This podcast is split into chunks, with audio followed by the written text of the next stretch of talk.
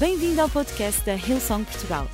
Para ficares a saber tudo sobre a nossa igreja, acede a hillsong.pt ou segue-nos através do Instagram ou Facebook. Podes também ver estas e outras pregações no formato vídeo em youtube.com.br hillsongportugal. Seja bem-vindo a casa. Hoje nós vamos estar a ler uma história da Bíblia. Quem é que fica surpreendido por nós hoje lermos uma história da Bíblia? Algumas pessoas estão surpreendidas. Por acaso o Ruben lá atrás tinha-me dito, eu vou ter que confessar, Ruben, hoje deixa a igreja de pé durante a tua mensagem, não foi? Ah, disseste o contrário, ok, ok, ok, ok. Então fiz, então fiz bem, então fiz bem, então fiz bem. Ok. Então, hoje nós vamos estar a ler uma história que está em Números 13, diz comigo, Números 13, no Velho Testamento.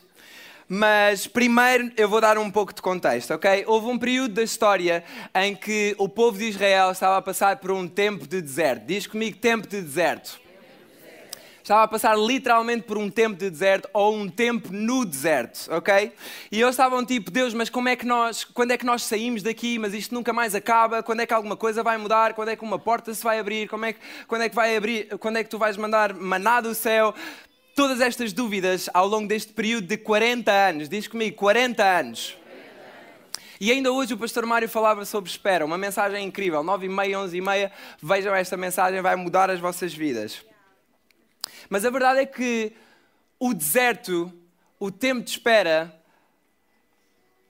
nós esperamos sempre que Deus venha e faça alguma coisa diferente. Alguém está comigo? Alguém já passou por um tempo de deserto e fica tipo desesperadamente a questionar Deus porque é que Deus não aparece, porque é que Deus não faz nada de novo, porque é que Deus não traz uma resposta? Alguém já passou por isso? Sou só eu. Mas a verdade é que também no tempo de deserto há sempre uma promessa associada. Diz comigo uma promessa associada.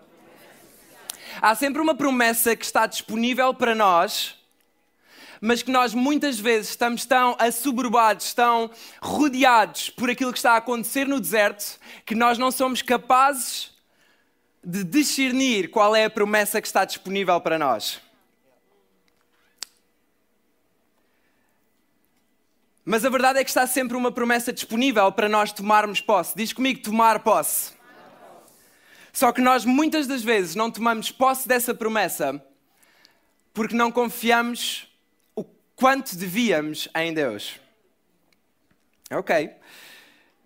Deixa-me dizer uma coisa: a terra prometida sempre esteve disponível para o povo de Israel, mesmo quando eles andavam os 40 anos às voltas no deserto. A promessa sempre esteve disponível. Ok, agora pensa comigo. A promessa sempre esteve lá, eles é que não tomavam posse porque não acreditavam que ela estivesse mesmo lá. A promessa sempre esteve lá, mas o povo de Israel não tomava posse porque não acreditava que ela estivesse mesmo lá. Hum, quantos de nós é que passamos a vida às voltas, porque eles andavam às voltas no deserto, quantos de nós é que passamos a vida às voltas à procura de uma promessa, a orar por uma promessa, quando se calhar ela sempre esteve disponível lá para nós e a razão pela qual nós não vemos a promessa é porque não acreditamos que ela já estaria disponível para nós. Quantas vezes é que isso não acontece connosco? É porque Deus prometeu-lhes uma terra onde ia haver muito leite e mel, uma terra fértil com tudo aquilo que eles precisavam. Mas, diz comigo, mas, nem todos entraram. Diz comigo, nem todos entraram. Nessa terra prometida, porque nem todos tiveram coragem, diz comigo, coragem, de tomar posse dessa promessa. Diz comigo, tomar posse dessa promessa. Nem todos tiveram coragem de tomar posse dessa promessa. Então, Moisés, é a partir daqui que nós vamos ler, Moisés, que liderava o povo de Israel, naquele preciso momento enviou 12 espias para vigiar a terra, para irem ver a terra e verem se era exatamente como Deus tinha mandado. E a verdade é que esses espias foram e depois eles voltaram, por tudo aquilo que vai, volta. Então nós vamos começar a, a, ler a partir daqui, no momento em que os espias voltaram e vieram com um report, com um relatório, e nós já vamos perceber se foi positivo, se foi negativo, algum positivo, alguns negativos, mas basicamente foi quando eles voltaram. Então é a partir daqui que nós vamos ler. Números 13, 27 a 32 diz assim: Foi este o relato que fizeram. Chegámos à terra que nos mandaram observar e verificámos que é realmente uma terra magnífica. Até aqui tudo bem, uma terra magnífica. Uma terra que, na verdade, jorra leite e mel. Esta fruta que de lá trouxemos é a prova disso. Diz comigo, a prova disso versículo 28. Mas o povo que lá vive é muito forte. Aqui já começa a descambar. Tem cidades fortificadas muito grandes. Mais ainda, vimos ali os gigantes de Anak. Os Amalquitas viviam na região de Negev. No sul e nas colinas estão os Hititas, os Jebuseus e os Amorreus. Ao longo da costa do mar Mediterrâneo e no Val do Jordão estão os cananeus. Então Caleb tratou de tranquilizar o povo, enquanto estavam todos ainda na presença de Moisés. Vamos e tomemos imediatamente posse da terra. Oh, eu adoro isto. Diz comigo: vamos e tomemos imediatamente posse da terra, com toda a confiança, porque seremos capazes de a conquistar. Diz comigo: seremos capazes de a conquistar. Logo a seguir, não, nunca conseguiremos, diziam por sua vez os outros espias. É, é gente muito forte, é mais forte do que nós, magavam-nos num instante. Era, pois, negativo o relatório dos espias.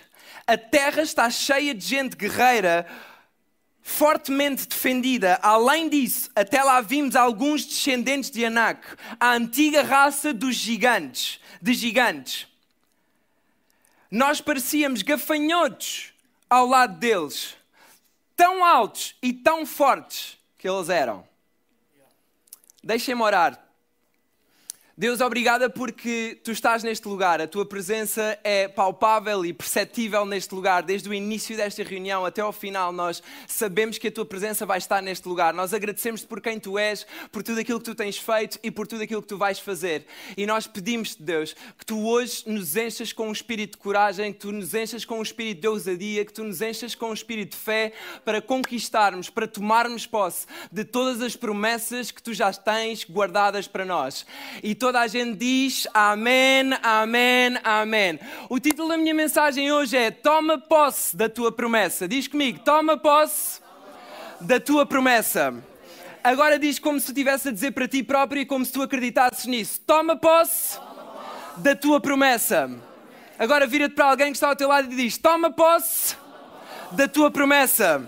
Vira-te para outra pessoa, abana e diz: Toma posse da tua promessa. Toma posse da tua promessa. Dos doze discípulos, dos doze discípulos, podia ser, mas não. Dos doze espias que foram à terra prometida, dez deles regressaram com um relatório negativo e apenas dois deles, diz comigo, dois deles, regressaram com um relatório positivo. Dois deles re regressaram com um espírito de coragem, com um espírito destemido, com um espírito de conquistar e com um espírito confiante. Apenas dois deles. Apenas dois deles. Eu não sei se tu estás a passar aqui por um momento de deserto. Não sei se tu chegaste a este preciso momento, a esta reunião, e tu encontras-te num momento de deserto. Mas a minha pergunta para ti hoje é: se eu te dissesse que Deus hoje está aqui disponível para te dar, para que tu tomes posse da promessa que tu lhe tens pedido, qual é que seria a tua atitude? Qual é que seria o teu espírito? Qual é que seria o teu tipo de confiança? Será que tu estarias do lado dos dez ou será que tu estarias do lado dos dois? É que muitas das vezes nós não experimentamos e não tomamos posse da promessa porque ficamos do lado dos dez e não ficamos no lado dos dois. Deixa-me ler-te aquilo que diz em Hebreus 3, 19: diz. Vemos, pois, que eles não puderam, isto era no Novo Testamento, vemos, pois, que eles não puderam entrar naquele lugar, não puderam tomar posse daquela promessa, porque se tinham recusado a crer. A Bíblia diz que todos aqueles que procuram, acham. Que todos aqueles que buscam, encontram. Que todos aqueles que batem à porta, esperem porque ela há de se abrir. Qual é que é a tua atitude? Será que tu estás no lado dos 10? Será que tu estás no lado dos dois? É porque a verdade é que se tu estiveres no lado dos dois, tu podes mesmo tomar posse da tua promessa. Eles não entraram na, na terra prometida. Muitos deles não entraram na terra prometida porque eles recusaram-se a crer. Está escrito, eles recusaram-se a crer. Eu não sei quanto a vocês, mas eu recuso-me a não crer em todas as promessas que Deus tem para mim. Eu recuso-me em não tomar posse de todas as promessas que Deus tem para a minha família. Eu recuso-me a não tomar posse de todas as promessas que Deus tem para a nossa igreja. Eu recuso-me a não tomar posse de todas as promessas que Deus tem para esta geração. Eu recuso-me a não tomar posse de todas as promessas que Deus tem guardado para mim. Alguém mais se recusa a não tomar posse. Alguém mais está com o espírito de conquistar todas as promessas que Deus tem para ti.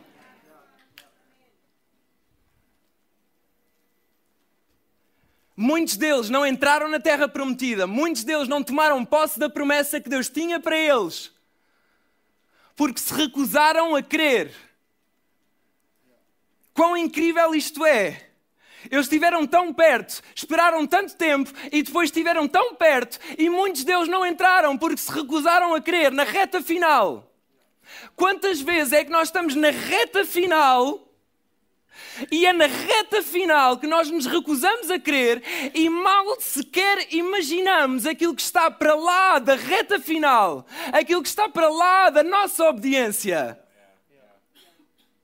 O que é que poderia acontecer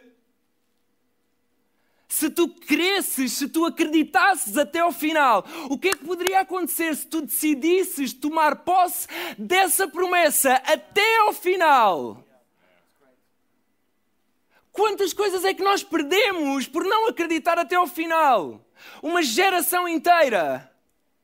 O pastor Mário está sempre a dizer: a nossa geração está a uma extinção. Ou melhor, a igreja está a uma extinção da sua geração. A uma geração da sua extinção, assim é que é se a nossa geração não tomar posse das promessas que são para elas, imaginem só, a geração a seguir nem sequer vai conhecer, nem sequer vai saber que Deus tem promessas para elas. Se não tomares posse das promessas que Deus tem para ti, toma posse das promessas que Deus tem para a geração a seguir. Porque a nossa igreja está a uma geração da sua extinção. Let's go, consegui. Sabem, na história que nós lemos, haviam pelo menos três motivos que os dez espias trouxeram que fizeram com que nem todos ficassem comprometidos, diz comigo, comprometidos, a tomar posse da promessa. Primeiro, eles diziam que naquela cidade, naquela terra, as pessoas eram muito fortes. Segundo, haviam lá gigantes, não eram só fortes, também eram gigantes. Terceiro, as cidades eram fortificadas. Haviam muralhas por todo o lado. Haviam pelo menos três motivos. Ou se nós quisermos ser mais honestos, haviam pelo menos três desculpas. Para eles não se comprometerem em tomar posse da sua promessa. A minha pergunta é: quantas desculpas são precisas nós levantarmos para não tomarmos posse das promessas que Deus tem para nós? Quantas desculpas são necessárias nós levantarmos para não tomar posse das promessas que Deus tem para nós? Quantas desculpas são necessárias tu levantares para não tomares posse da promessa que Deus tem para o teu casamento? Quantas desculpas são necessárias tu levantares para não tomar posse das promessas que Deus tem para os teus filhos? Quantas desculpas estão necessárias para tu levantares para não tomares posse das promessas que Deus tem para a tua escola, para o teu trabalho, para o teu futuro? Quantas desculpas? Quantas desculpas são necessárias nós levantarmos? É porque querem saber o mais engraçado? Nenhuma destas desculpas eram, eram realmente o motivo pela qual os impedia a entrar e a tomar posse da sua promessa. Nenhuma dessas desculpas era um motivo real. Porque a Bíblia diz que não foi por causa desses motivos que eles não entraram.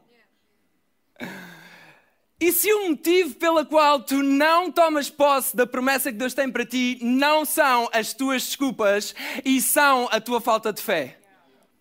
É porque a Bíblia diz isso. Foi a falta de fé, foi a falta de fé que os impediu de entrar. Não foram as suas desculpas, não foram os seus desafios, não foram os seus gigantes, não foi o deserto, não foi nada disso. Foi eles não terem acreditado e não terem confiado em conquistar a promessa que Deus tinha para eles, em tomar posse da promessa que Deus tinha para eles. Quantas desculpas é que são necessárias? Queres manter a tua fé e tomar posse da promessa que Deus tem para ti? Isso era uma pergunta, eu acho que pelo menos eu quero, eu vou continuar porque eu quero, ok? Primeiro lugar, não largues a prova daquilo que Deus te mostrou. Diz comigo, não largues a prova daquilo que Deus me mostrou. Números 13, 27 diz: Esta fruta que de lá trouxemos é a prova disso. Eles trouxeram a prova daquilo que Deus lhes tinha mostrado. Eles não largaram a prova daquilo que Deus lhes tinha mostrado. Eles chegaram ao pé de Moisés e disseram: Esta fruta é a prova disso. Deixa-me dizer-te uma coisa: uma prova tem o poder de mudar o cenário por completo. Uma prova tem o poder de mudar a vida de alguém por completo. Querem um exemplo?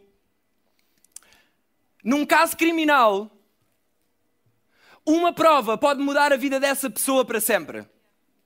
Se houver uma prova, as pessoas que estão em tribunal podem dizer o que quiserem, podem falar o que quiserem, podem desmentir o que quiserem, podem dizer quantas vezes que foi impossível aquilo ter acontecido. Se ele tiver uma prova, o cenário muda por completo.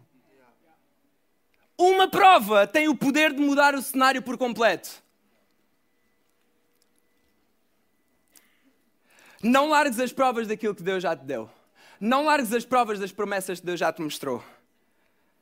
Diziam que era impossível, mas eu tenho uma prova que diz o contrário. Diziam que era impossível eu ser curado, mas eu tenho uma prova que diz o contrário. Diziam que era impossível a minha família voltar a unir-se e reconciliar-se, mas eu tenho uma prova que diz o contrário. Deus já mostrou o contrário. Diziam que era possível os meus filhos serem salvos, mas eu tenho uma prova que, que, diz o contrário. Diziam que esta geração jamais viria à igreja, mas eu tenho uma prova que diz o contrário. Diziam que em Portugal não há oportunidades de emprego, mas eu tenho uma prova que diz o contrário. Diziam que em Portugal jamais haviam casais a casar cedo, comprar uma casa e ter filhos cedo, mas eu tenho uma prova que diz o contrário. Eu não sei como, mas eu tenho uma prova que diz o contrário. E se eu tenho uma prova que diz o contrário, o cenário muda por completo. Não há nada que tu possas dizer que possa vir contra esta prova porque é uma prova, é real. Agarra-te às provas daquilo que Deus já te mostrou. Se Deus já te mostrou a tua família unida, agarra-te a essa prova e compromete a abraçar essa promessa, compromete a tomar posse dessa promessa. Se na Touching Heaven Night Deus já te mostrou que tu ias ser curado, ainda tu chegues ao hospital e tu vejas um relatório que diga ao contrário, agarra-te a essa prova. Agarra-te essa prova, não largues essa prova. A Bíblia diz que o inimigo das nossas almas anda para tentar matar, roubar e destruir. Aquilo que ele vai querer roubar é a confiança que tu tens nessa prova, é a confiança no que tu tens daquilo que Deus te disse. Porque Ele sabe que se Ele roubar a tua confiança, se Ele roubar a tua fé, Ele rouba a tua salvação, Ele rouba a tua eternidade. Não largues a tua prova. Se foi Deus que te deu, não largues a tua prova. E eu ia pedir à banda para subir. A verdade é que num caso criminal, uma prova pode mudar a vida de alguém para sempre. Mas num caso espiritual, uma prova também pode mudar a vida de alguém para sempre. Uma prova também pode mudar o cenário de alguém para sempre. Não só a tua vida, mas a vida das pessoas que estão à tua volta. Quando tu apresentas uma prova com confiança, isso não só impacta a tua vida, mas impacta a vida das pessoas que estão à tua volta. Não, espera, ele tem uma prova. Alguém tem que lhe ter dito aquilo. Se isto está a acontecer, não é por acaso. Não largues a prova daquilo que Deus já te mostrou. Ao que é que tu te escolhes agarrar? A prova que Deus já te mostrou ou a tudo o resto que prova ao contrário? A que é que tu te escolhes agarrar? Nos tempos de deserto, a que é que tu te escolhes agarrar? Se tens a prova, a qualquer cenário, a qualquer cenário, a qualquer momento, o cenário pode mudar. Se tens a prova, a qualquer momento o cenário pode mudar. Em segundo lugar, não te deixes intimidar. Diz comigo, não te deixes intimidar.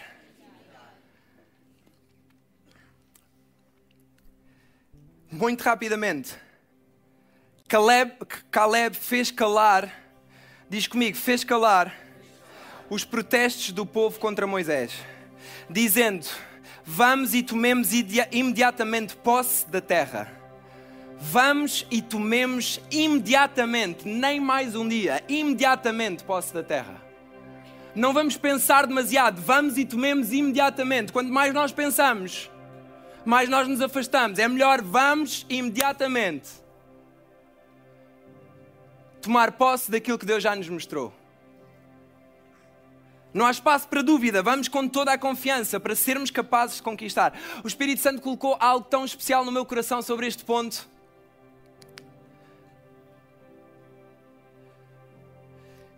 Ele disse-me: Diogo, a nação de Portugal já foi conhecida por ser uma nação confiante e que conquista. Mas ao longo do tempo, a vossa mentalidade tem mudado. Mas vocês entraram numa nova era de avivamento que já não há volta a dar. A partir de agora, eu vou soprar sobre vocês um vento tão fresco, tão novo.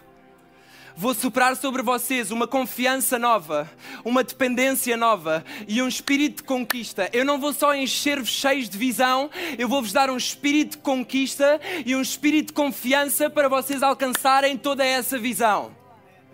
Nos próximos tempos não vão ser tempos para haver espaço para timidez, não vão ser tempos para haver espaço para pensarem demasiado, vão ser tempos de conquistar todas as promessas que eu tenho para vocês.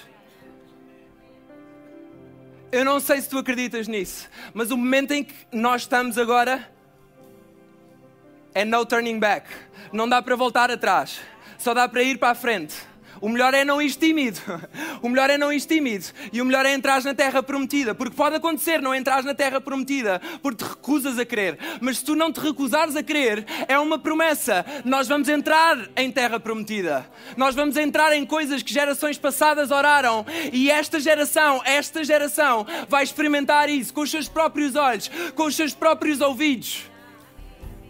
Será que tu acreditas nisso? Será que tu queres tomar posse dessa promessa? Eu não sei se tu queres tomar posse dessa promessa, mas eu quero tomar posse dessa promessa.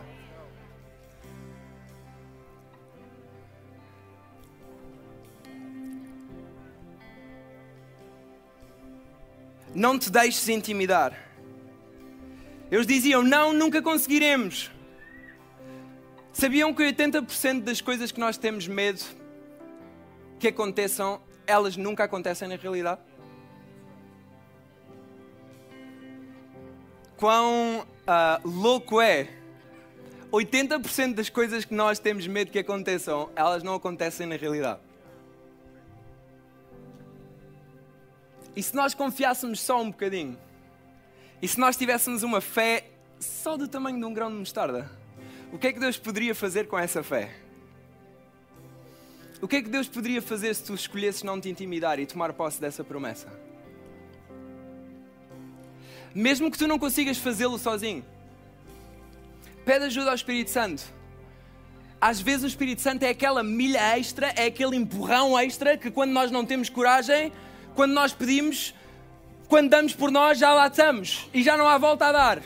E às vezes as pessoas olham e, oh, como é que ele faz isso? Como é que ele diz isso? Como é que ele tem essa confiança, como é que com tudo aquilo que está a acontecer ele ainda consegue acreditar, como é que com tudo aquilo que está a acontecer ele ainda tem um sorriso na cara. A verdade é que se elas soubessem muitas das vezes como é que tu estás, se não fosse o Espírito Santo,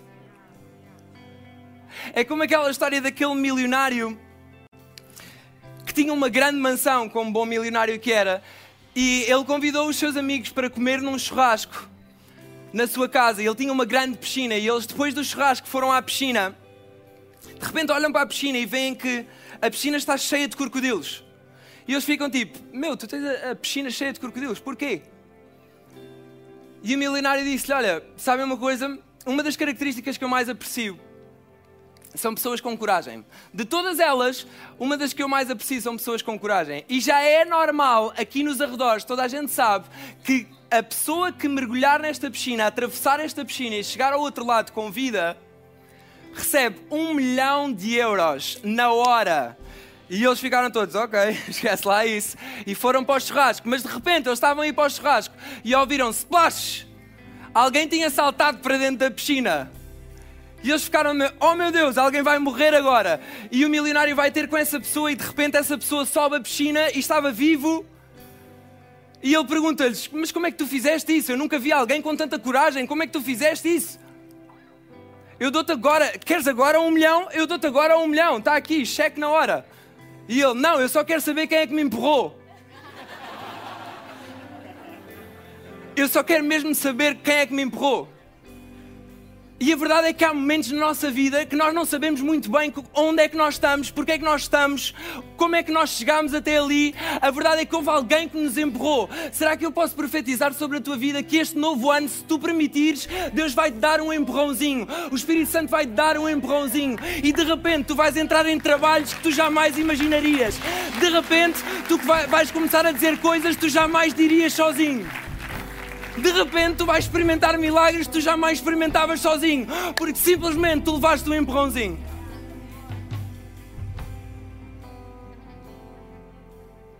Não te deixes intimidar. Ano de 2023, não te deixes intimidar. Aquilo que Deus tem para ti é tão grande, tão maior, não te deixes intimidar.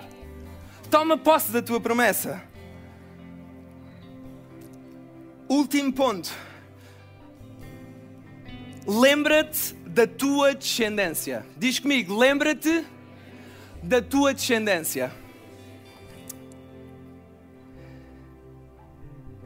E eu já disse há pouco: se não tomares posse da tua promessa para a tua própria vida, pelo menos toma posse da promessa que Deus tem para a geração que vem a seguir a ti, para a tua descendência.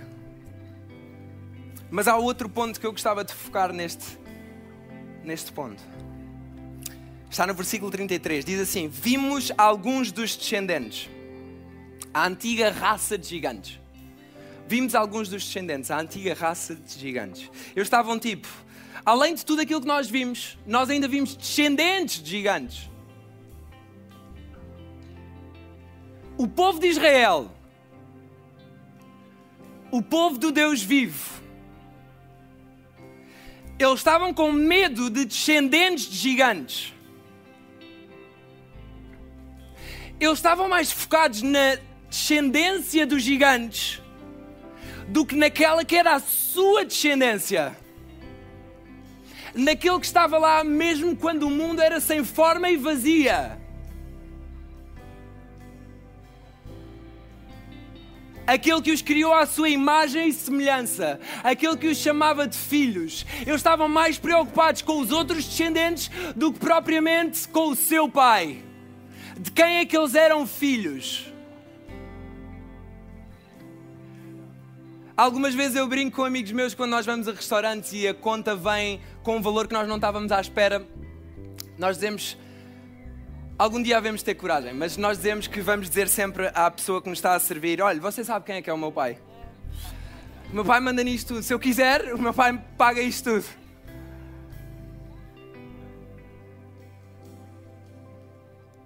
E isso é brincar, mas eu às vezes penso: como é que poderia ser a nossa vida se nós vivêssemos com este mindset? O meu pai manda nisto tudo. O meu pai manda nisto tudo. Vocês sabem quem é que é o meu pai? O meu pai manda nisto tudo. Eles estavam mais focados na outra descendência do que propriamente em quem é que era o pai deles, que mandava nisto tudo, inclusive é na descendência deles.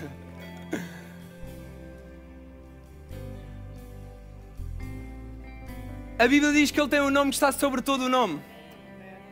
O nome ao qual todo o joelho se dobrará, toda a língua confessará. Não há nome maior que o seu nome. Não há gigante maior que o seu nome. Não há muralha maior do que o seu nome. Nós mais para a frente sabemos que não há muralha maior do que o seu nome. Que quando o povo se uniu para orar, Foi uma questão de tempo até aquela muralha cair. Foi uma questão de tempo até eles tomarem posse da, tua, da sua promessa. Deixa-me dizer-te uma coisa: quando tu confias na tua descendência, quando tu confias e vives com o mindset, tu és filho do Deus vivo, é uma questão de tempo até tu tomares posse da tua promessa. Não te foques na descendência dos outros, foca-te na tua descendência. Quem é que é o teu pai? Quem é que foi aquele que te criou? Quem é que foi aquele que, quando estava a criar, disse que era muito bom? Que te criou à sua imagem e semelhança. Nós somos o único ser vivo criado à sua imagem e semelhança. Lembra, tu és filho do Deus vivo. Toma posse dessa promessa.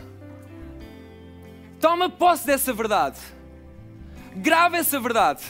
Não largues essa prova. Isso é uma prova. Tu não tens de viver com medo. Este ano, em nome de Jesus, tu não vais viver com medo.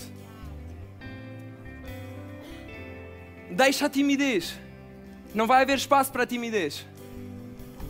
Deixa-te levar um empurrãozinho do Espírito Santo. E tu vais ver os lugares onde Ele te vai levar. Tu vais ver as coisas que Ele te vai mostrar. Tu vais ver as coisas que Ele te vai revelar tu vais ver as coisas que Ele vai sussurrar ao teu ouvido. Coisas que tu jamais pensarias serem possíveis para ti. Que eu? Sim, tu. Por que não tu? Por que não tu? Toma posse da tua promessa. E eu gostava que todos ficássemos de pé. Ia pedir mesmo para todos ficarmos de pé. E deixa-me dizer-te uma coisa: Deus prometeu-nos a salvação e através dela a vida eterna. E eu gostava que tu hoje tomasses posse dessa promessa. Eu acredito que tu não estás aqui por acaso. Eu acredito que Deus hoje marcou um encontro contigo e que tu não vieste até este lugar por acaso. Então eu ia pedir que todos nós fechássemos os nossos olhos para dar um, espírito de privacidade, um espírito de intimidade. E enquanto ninguém está a ver,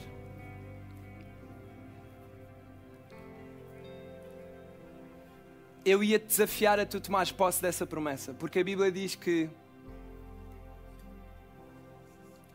há uma maneira muito simples, mas muito poderosa de o fazer. Basta creres com o teu coração e confessares com a tua boca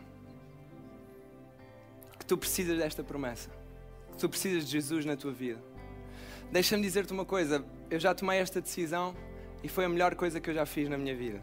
A minha vida mudou drasticamente. Se não vais continuar a ter problemas, eu não te posso prometer isso. A Bíblia diz que no mundo tereis aflições. Mas a Bíblia também diz: tenha um bom ânimo, porque eu venci o mundo. Se há algo que tu podes sair depois de tomar esta decisão, é com a confiança que tu estás do lado vencedor. A Bíblia diz que com Jesus nós somos mais do que vencedores. Então, agora mesmo, se tu queres tomar posse desta promessa, se tu queres tomar esta decisão, se tu queres voltar para os braços do Pai, se tu por acaso já tinhas tomado esta decisão e estavas longe, ou se é a primeira vez que estás aqui e nunca tinhas tomado esta decisão, eu vou contar até 13 e quando eu disser 13, eu ia desafiar, enquanto toda a gente tem os olhos fechados, a tu levantares a tua mão, porque eu gostava de orar contigo e por ti. Não vai ser constrangedor, ninguém te vai estar a ver, só eu vou estar a ver. Um, Deus ama-te. Dois, Ele entregou o seu filho para morrer por ti. Três, tu não estás aqui por acaso. Se és tu esta pessoa, levanta a tua mão agora mesmo. Se queres fazer a tua paz com Deus ou se queres entregar a tua vida a Jesus. Agora mesmo, eu estou a ver muitas mãos levantadas. Levanta bem alto, eu vou dar mais alguns segundos. Eu estou a ver mãos a continuarem a ser levantadas. Amém, em nome de Jesus em nome de Jesus. Vamos todos repetir a seguir a mim esta oração. Nós na igreja somos uma família, então vamos repetir mesmo todos, todas as pessoas que levantaram a mão e todas as pessoas que não levantaram. Deus, obrigado porque tu me amas, porque entregaste o teu filho para morrer por mim. E através dele eu hoje sou salvo e eu tenho a vida eterna. Pai, ajuda-me daqui para a frente eu confiar em Ti e a ter um espírito de conquistador, um espírito de filho do Deus vivo. Em nome de Jesus. E toda a gente diz amém, amém, amém. Esperamos que a mensagem de hoje te tenha inspirado e encorajado. Se tomaste a decisão de seguir Jesus pela primeira vez, acede a hillsong.pt Jesus para dar o teu próximo passo. Lembramos que podes seguir-nos no Facebook e Instagram para saber tudo o que se passa na vida da nossa igreja. O melhor ainda está por vir.